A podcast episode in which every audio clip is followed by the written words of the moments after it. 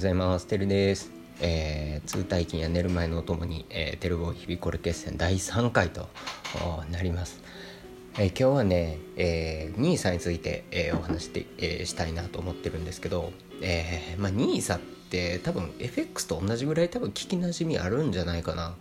うん日本インディビジュアルセービングスアカウントっていう、まあ、略なんですけど、まあ、あまあどういう特徴なんかっていうところと、まあ、どういう人が、まあ、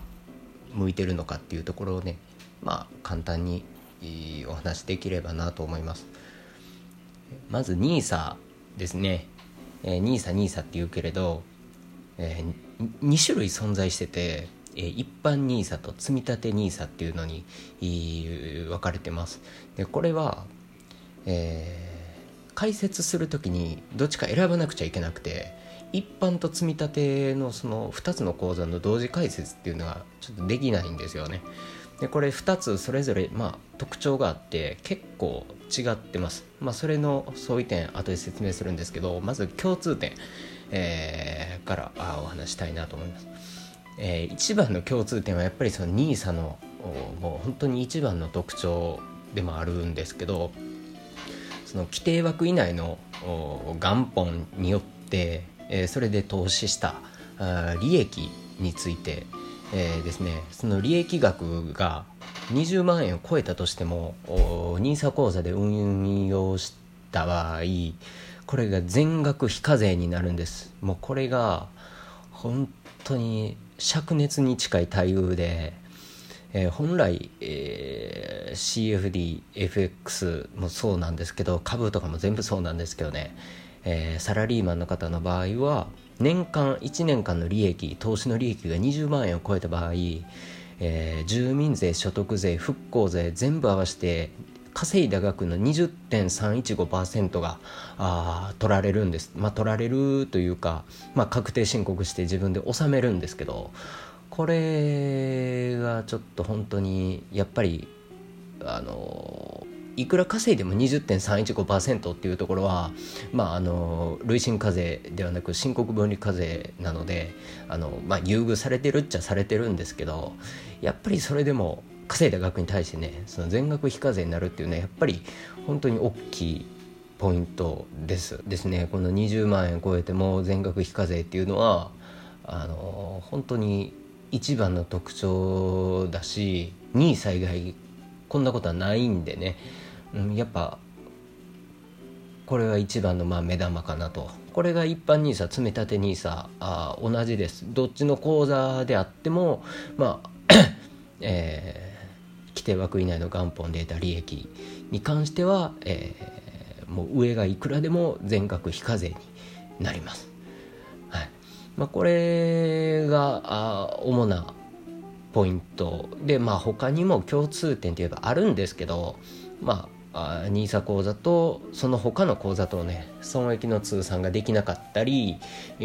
ー、まあ、資産の引き出しがいつでも可能であったり、まあ、さっきもちらっと言ったんですけど、まあ、一般と積み立ての同時解説ですね。これがちょっとまあできなかったりします。で違ってくる点なんですけどこれがかなり、えー、大きく違ってて、えー、まず非課税の投資期間っていうのが NISA には定められててずっとできないんですよ。その永遠にできるっていうことではなくて期間がしっかり決められてて、えー、まず一般の場合一般口座の場合は5年間です。5年間、うん、非課税の投資期間として定められてて積み立ての場合は20年。だから年数だけで絶対4倍かな。だから積み立ての場合は本当に長い期間コツコツコツコツいくっていう感じのイメージ持ってもらえたらいいかなと思います。でそれに伴って積み立ての可能額も変わってきてこれが一般口座の場合年間、えー、120万円までだから5年間投資期間があるので、えー、またその次の年も次の年も120万でフルで、えー、拠出していくと、えー、5年でマックス600万ですね。その600万円を元手に稼いだ利益がまあ全額非課税になって、まあ、手元に元本とともに戻ってくるっていうのが、まあ、大きな特徴。で積み立ての場合は、えー、年間40万円、えー、一般と比べて3分の1になってます。その代わり期間が、えー、20年あるので、まあ、40万かける20年で、まあ、合計で800万円まで、えー、教室ができると。まあ合計額で見たら一般より、えー、200万上の800万になってるんですけど、まあ、20年で800万なのでまあコツコツ積み立てて、えー、長期でのね資産形成をその主たる目的としてるっていうような感じですね。うんで投資対象もすごく大きく違ってて一般 NISA の場合はほとんど全てカバーしてるんですけど積み立ての場合は金融庁が許可した商品のみになってるんですよ。うん、え一般の場合はねあの個別の現物株式であったり ETF ETF って上場投資信託って言われてますね。あとリートよく最近聞くようになった言葉なんですけどリート不動産投資信託とか。あのそういうリスク系もほぼ全て、えー、持つことができます。ただしその積み立ての場合はねさっきも言ったんですけど目的が一般とまたちょっと違ってて長期長期間でのその資産形成をやっぱそのメインとしてるのでそれを結構比較的安定してるものをですね金融庁の認めたもののみとなってるんですよねこれ、えー、インデックスインデックスファンドとかアクティブファンドとかいろいろあるんですけど。うん。うんその代わり積み立てでねやっぱ認められてるその商品っていうのはあの信託手数料というのをやっぱ払わないといけないんですけどこの投資信託を購入した場合。その手数料がやっぱ低めに設定されてるものばっかなんであのかなり維持費は安いです。ランニングコストはあのかなり安く済みますね。えー、まあこれね一般と積み立てその解説する時にどっち選ぶのかで結構最初、まあ、迷うというかいろいろ調べる人いると思うんですけどまあこういうさっき今言ったね大まかな特徴とかもあって目的が全然違うんですよ。一般の場合はねうんやっぱり NISA の一番の特徴であるその全額非課税で1年間で120万円まで元本の供出が可能っていうことをやっぱフルで、えー、活用していかないとまあ損っていう言い方おかしいけど、うん、威力があの発揮されないっていうのがあるのでやっぱり、まあ、僕の個人的な意見ですけど一般 NISA のを選択する人した方がいい人っていうのはやっぱり1年間120万円まあ、少なくとも100万円以上やっぱり、えー、フルで出資できる人とあとそれに加えてやっぱ比較的リスク取れる人ですね。やっぱ個別の株式とかやっぱ値動きが結構荒かったりするんでうんそのやっぱリターン得ようと思ったら投資投機っていうのはやっぱリスクはやっぱ取らないと、うん、リターンは絶対入れないんでそのリスク取れる人。だから1年間で100万円ってね結構大きい額だと思うんですけどやっぱしっかりそういうのは拠出できる方ですね、まあ、余裕のある方ですね。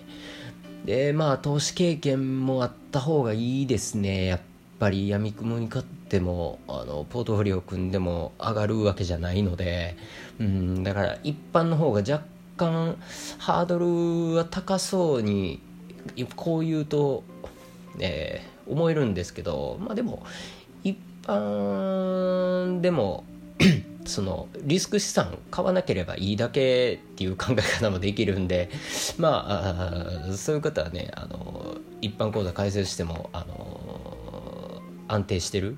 その商品だけ購入してればまあ何も問題ないとは思います。ただやっぱり積み立ての場合うん年40万円まででその月々のその拠出額も比較的あの20代の人でも拠出はできる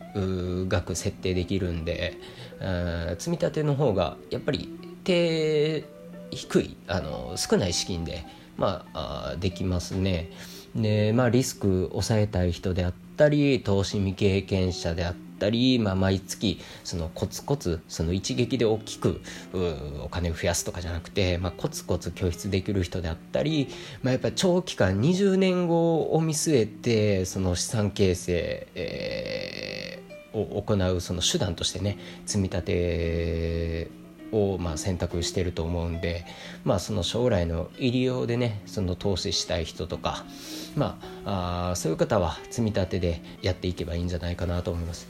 うんそのやっぱり一般の場合は非課税であるっていうその NISA の特典をねフル活用していくに対して積み立ては、うん、毎月コツコツね、えー、ドルコスト平均法と複利運用で、えー、中期長期的に、まあ、利益をコツコツ重ねていくっていう、まあ、大きな違いがあります。うん、やっぱ投資信託購入する上で信託手数料が安いっていうのもかなり、まあ、ありがたいことなんでその信託手数料っていうのは絶対にかかってくる、まあ、コストなんでねまあそのあたりもまあ抑えたい人は、まあ、積み立て NISA 選んだらいいんじゃないかなと思いますやっぱりでもあの本当に結構